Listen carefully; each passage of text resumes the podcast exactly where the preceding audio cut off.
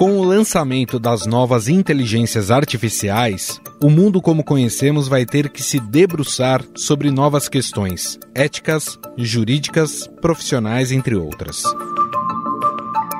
A partir do Chat GPT, por exemplo, várias instituições de ensino estão revendo os trabalhos escritos, entre eles as monografias. A Springer Nature, principal editora de revistas científicas do mundo, anunciou a decisão de proibir a listagem do Chat GPT e outras tecnologias do tipo como coautores de estudos científicos.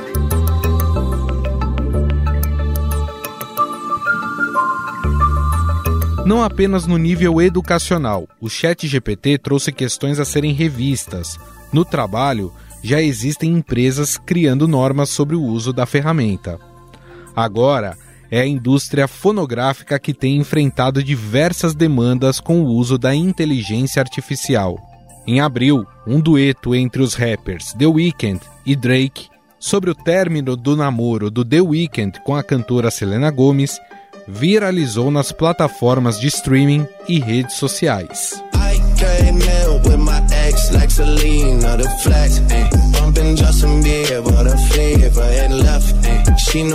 Mas existe um detalhe nessa história. A música nunca foi composta por eles e eles nunca interpretaram a canção. Com isso, a música Heart on My Sleeve se tornou um dos muitos casos emblemáticos dos desafios da regulamentação da música feita por inteligência artificial. E isso não tem acontecido somente com artistas vivos, mas também com aqueles que já nos deixaram. Um dos exemplos é Amy Winehouse, falecida em 2011. Well, you know,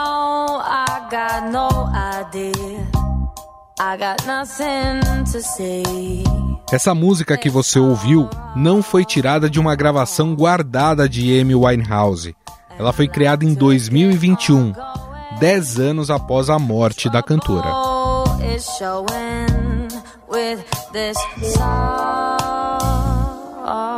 Mas esse é só um dos exemplos. A internet está cheio deles espalhados por aí inclusive de cantores internacionais interpretando músicas brasileiras. No dia que eu saí de casa, minha mãe me disse: Filho, vem cá. Passou a mão em meus cabelos, olhou em meus olhos, começou a falar. Por essa você não esperava. Essa é a Ariana Grande, cantando no dia em que eu saí de casa. Onde estiver. Minhas orações eu vou pedir a Deus que ilumine os passos seus. Você imaginaria o ícone do pop rock brasileiro Renato Russo cantando sertanejo universitário? Não precisa imaginar, ele cantou. Enquanto som paredão toca, chega seu batom de cereja. Eu bebo cerveja, eu bebo cerveja. A Legião Urbana Produções disse que está avaliando providências jurídicas sobre o caso em conjunto com a gravadora Universal. Outra vítima da inteligência artificial é o cantor pop Michael Jackson que morreu em junho de 2009. Mas sua voz, criada, gravou a música Love Again, da Dua Lipa, que é de 2020.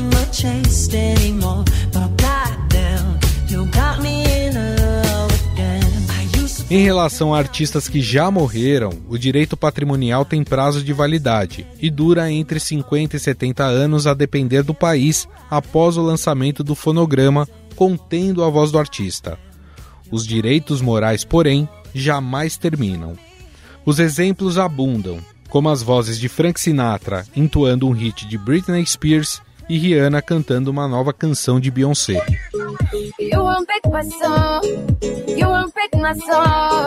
Mas como funciona esse processo de criação? De uma maneira simples, um programa é alimentado com uma base de vozes dos cantores e os algoritmos aprendem a se expressar com a voz dos artistas. Dependendo do nível de treinamento, é possível até mesmo imitar sotaques. E se Marília Mendonça cantasse nosso quadro junto com a Ana Castela? Através da inteligência artificial isso foi possível. Gente fina, na minha opinião, ficou muito bonito. Vê aí o que vocês acham, fechou? Tem saudade que toma, que toma, que toma conta de mim. E não me dá remorso, nem raiva, nem ódio da pena do fim. Entre os músicos e as gravadoras, a preocupação é com a monetização de canções criadas sem autorização dos artistas. Recentemente, Drake criticou o uso da tecnologia para esse fim. Isso aconteceu depois dele tomar conhecimento de que a sua voz foi usada sem a sua autorização prévia. A plataforma Deezer, onde você também pode ouvir este podcast, apresentou na terça-feira uma ferramenta tecnológica que permitirá identificar as músicas que clonam as vozes de cantores usando a inteligência artificial. Em um comunicado, o diretor da empresa afirmou que o objetivo é eliminar o conteúdo ilegal e fraudulento, além de aumentar a transparência e desenvolver um novo sistema de remuneração pelo qual artistas profissionais sejam recompensados pela criação de conteúdo. O sistema vai servir principalmente para detectar músicas que usam vozes sintéticas de artistas existentes.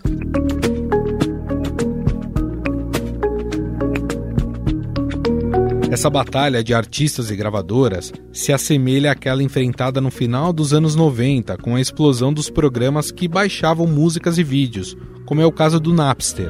O programa Napster, que permite que os internautas troquem músicas no formato MP3, está gerando muita polêmica, principalmente nos Estados Unidos, né, que tem, tem gente que está reclamando o, o pagamento né, de direitos autorais. Muitos artistas, como Metallica, né, se colocaram contra o programa, enquanto outros, como a cantora Courtney Love, apoiam o tal do Napster.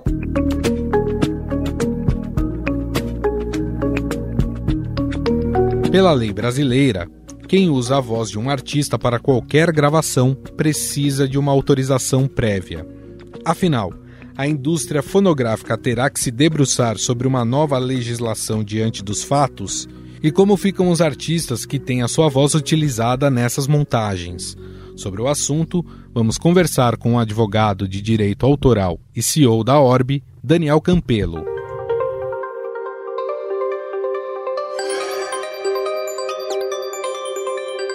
Tudo bem, Daniel? Tudo bem, tudo certo. Bom, Daniel, dá pra gente dizer que essas músicas criadas a partir de inteligência artificial elas acabam entrando numa espécie de limbo jurídico, é, já que elas não foram criadas pela gravadora, elas foram criadas por uma terceira pessoa. Como é que a gravadora ela consegue retirar aquilo provando que é sua propriedade?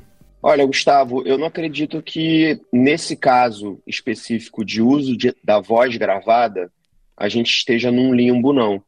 É, na verdade, o direito autoral ele pode se aplicar a esse caso de maneira até efetiva. É lógico que a inteligência artificial está trazendo para o cenário da indústria da música uma série de dificuldades que vão precisar ser abordadas nos, enfim, mais diversos países do mundo, né? E até uma questão que provavelmente Organização Mundial da Propriedade Intelectual vai ter que se debruçar também para orientar os países como melhorar as suas legislações, principalmente no que diz respeito a criações de direito de autor ou compositor, né? Porque no Brasil, por exemplo, uma pessoa jurídica não é criadora de nada. Então, se eu peço para inteligência artificial fazer uma letra de acordo com base no estilo do Chico Buarque, por exemplo, essa letra vai ser gerada e aí a gente vai ficar na dúvida de quem é a propriedade intelectual dessa letra. Hoje em dia, as plataformas estão concedendo, dando a, propriedade intelectual, né, o direito autoral dessa letra, para quem fez a pergunta, quem fez o pedido. Então, se eu entrar lá no chat GPT, por exemplo, e pedir para fazer uma composição de uma obra musical, e é sempre importante a gente fazer essa diferenciação entre obra e fonograma. A obra é a criação musical, é a letra e a melodia criadas por um compositor. Uhum. O fonograma é a fixação dessa obra em uma gravação, né?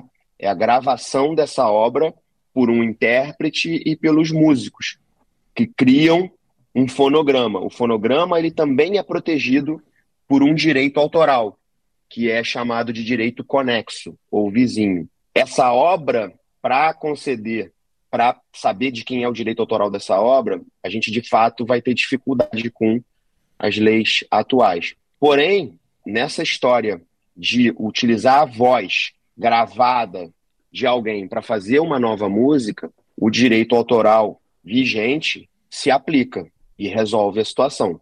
Eu estava até vendo um vídeo de uma dessas pessoas que criou uma música e colocou a voz de um artista que já existe, defendendo o fato de que a inteligência artificial ela está copiando a voz, ela está imitando a voz, portanto, não seria a pessoa, seria uma imitação da pessoa. Diante desses fatos e desse embate que provavelmente a gente terá aí pela frente, você acredita que a indústria fonográfica terá que se debruçar sobre novas legislações, atualizar o que nós já temos hoje? É, eu, eu acho que o ideal só para fazer um parêntese, a mesma coisa aconteceu quando as plataformas de streaming surgiram, né? Inicialmente a, a indústria tentou adaptar a legislação vigente e depois percebeu que havia necessidade de se criar uma nova legislação. Então, o ideal é sempre que essas transformações que a tecnologia faz na economia, né, sejam acompanhadas por uma alteração é, do arcabouço legal, o arcabouço institucional, que a gente chama, né? Das leis, das regras do jogo.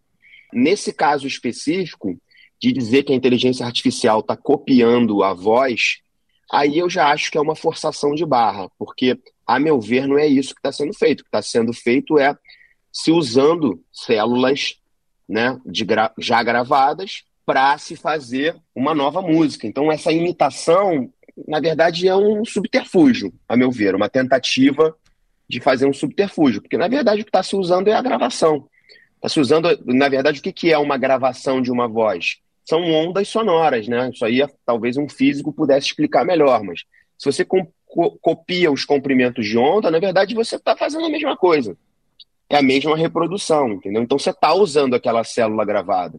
Eu acho que esse uso da inteligência artificial é o pior uso, né? É, é um uso de má fé. A inteligência, a inteligência artificial é uma ferramenta super poderosa que vai revolucionar uma série de situações, mas que deve haver, sim, como tudo, um limite para isso. E eu acho que esse, por exemplo, é um dos limites. É uma tentativa de, de fazer uso da fama de terceiros, porque, na verdade, por que, que se usa uma voz de alguém já conhecido? Porque, porque aquela pessoa alcançou um sucesso. Então, se, é, se eu estou usando a reputação e a fama de alguém já conhecido para criar algo novo, sem que essa pessoa esteja autorizando, né, sem que também o titular daquele fonograma dê uma autorização, eu estou burlando de uma forma ruim, de, de má fé, uhum a criação de terceiros. O fato é que isso é, não pode ser permitido por ninguém, né? Não é um uso de boa fé. Eu acho que um, é, é, muito similar também ao que acontecia no streaming, né? Você teve ali o surgimento do Napster, que defendia que o compartilhamento de músicas não era violação de direito autoral, não era uma violação, porque a tecnologia estava permitindo esse compartilhamento. E eh, os tribunais, obviamente, não permitiram que isso acontecesse. Depois você teve o The Pirate Bay, que, que também ali na Suécia se aproveitou um pouco do fato de que lá não havia uma legislação muito clara, que também não foi para frente. Quando chegou o Spotify e resolveu essa questão do licenciamento dos direitos e virou, de fato, um modelo econômico que se estabeleceu. Então, eu acho que é parecido com o que está acontecendo agora. É, e aí aqui eu não estou nem falando de respeito à propriedade das gravadoras só, mas principalmente o direito moral do cantor, né? Claro. A voz, você tem o direito civil sobre a voz também. Então, é, a voz, o nome, a imagem, são direitos que são direitos humanos. Aí você vai produzir alguma coisa vilipendiando o direito humano de, de outra pessoa sem pedir autorização para ela, isso não, não, é edificante né, para nenhuma criatividade. E a gente tem sempre que lembrar que existem as regras do jogo, né? E a criatividade precisa ser. É, e a tecnologia também precisam ser limitadas por regras mínimas, né? Ainda que a gente queira deixar livre, que a gente queira que a tecnologia faça as suas transformações, é, mas isso precisa respeitar minimamente os direitos do, dos seres humanos. É, e mais do que isso, acho que você citou um ponto aí extremamente importante, aliás, dois, né? Um é em relação ao direito moral, né? O direito autoral também, porque essas pessoas que estão criando essas músicas utilizando voz de cantores conhecidos, elas estão monetizando em cima disso, elas estão ganhando dinheiro com isso, e os cantores os compositores, eles não estão lucrando em absolutamente nada com isso. Fora isso, existe também uma questão ética é, que você coloca a voz, por exemplo, eu ouvi esses dias o Renato Russo cantando um sertanejo universitário, coisa que o Renato Russo certamente, não sei, né? Pode ser que algum momento da carreira dele fizesse isso, mas que normalmente não faria, né? Então, quer dizer, você usa a voz para colocar em algo, que, em um trabalho que talvez esse artista não fizesse, né? É, ainda que, ainda que se usasse a voz do Renato Russo para cantar uma MPB, eu acho que independe aí o uso, se for para um tipo de música que seja mais popular ou para um tipo de música que seja mais erudito.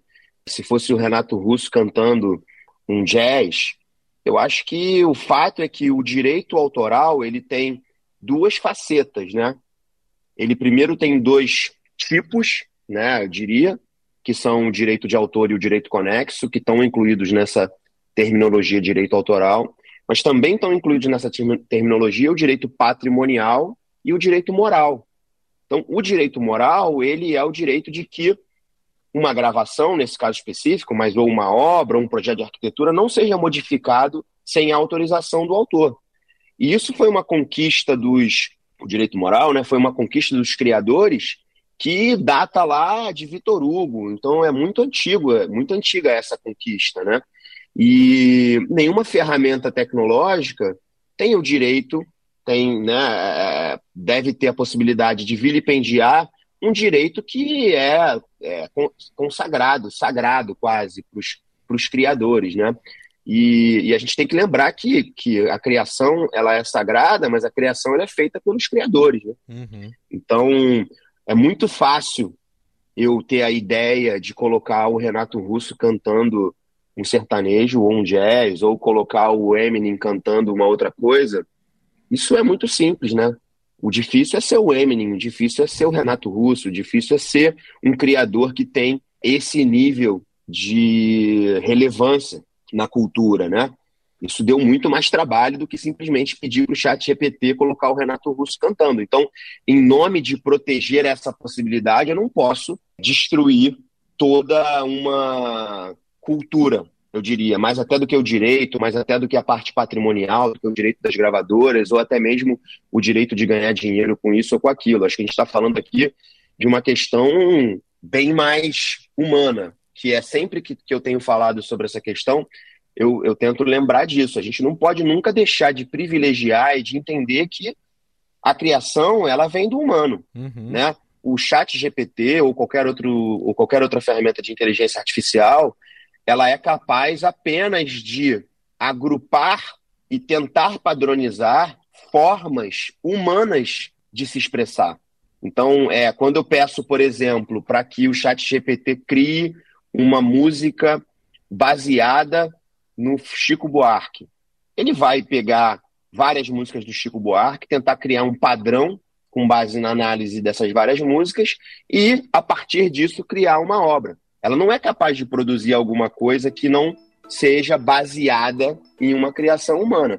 Portanto, a própria inteligência artificial já está dizendo para gente que ela é, que ela está numa escala abaixo, uma escala de importância uhum. abaixo da, da expressão humana.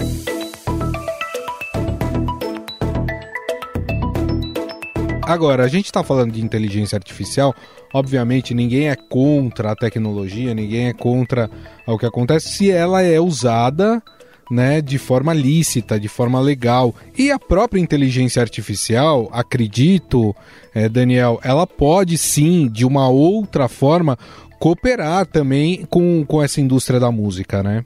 Certamente, a, é, a tecnologia, quando ela surge, é algo que é impossível se lutar contra, tá certo? Como, por exemplo, foi a questão do, dos modelos das plataformas de negócio impulsionados pela tecnologia.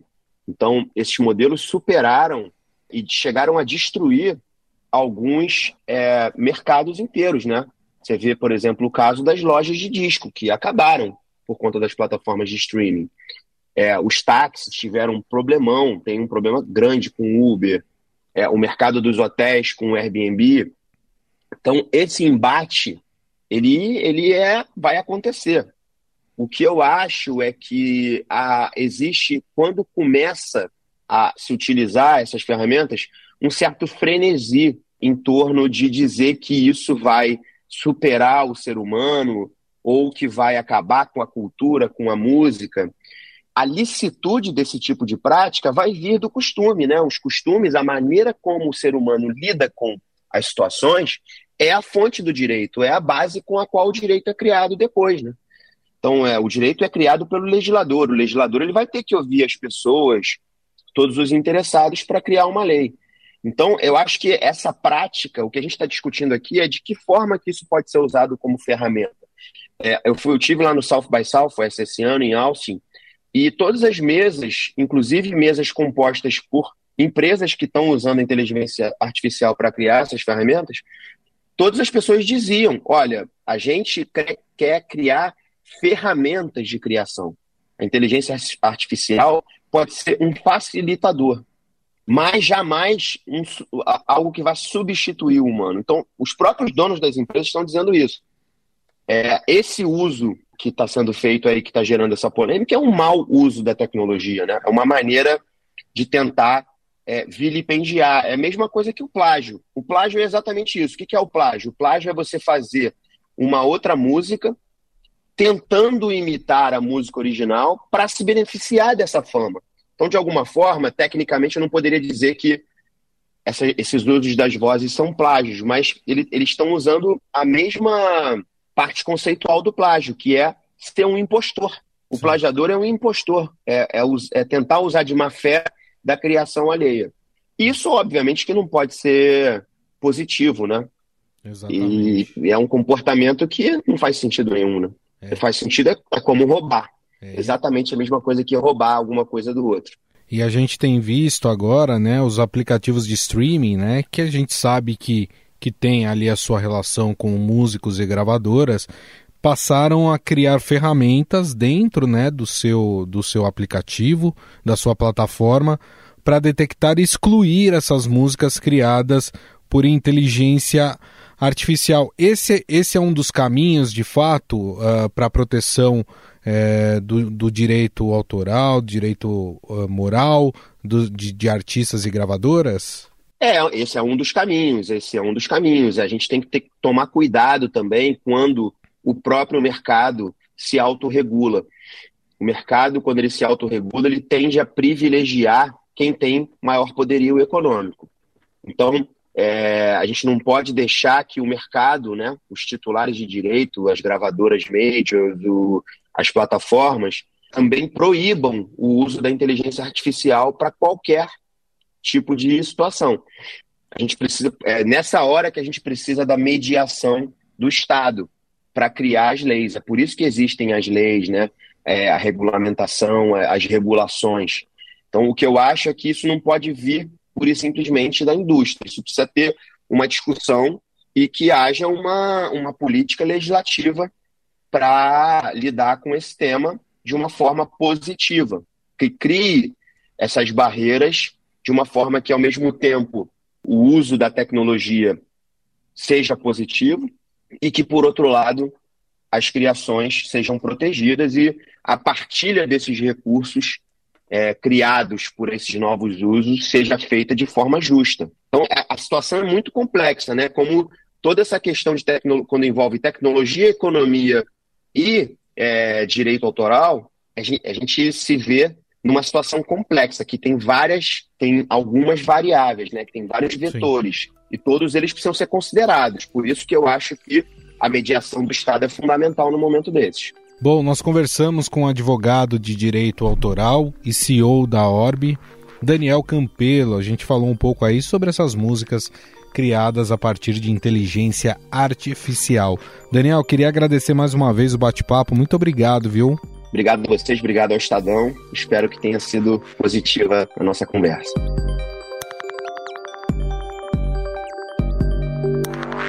Estadão Notícias.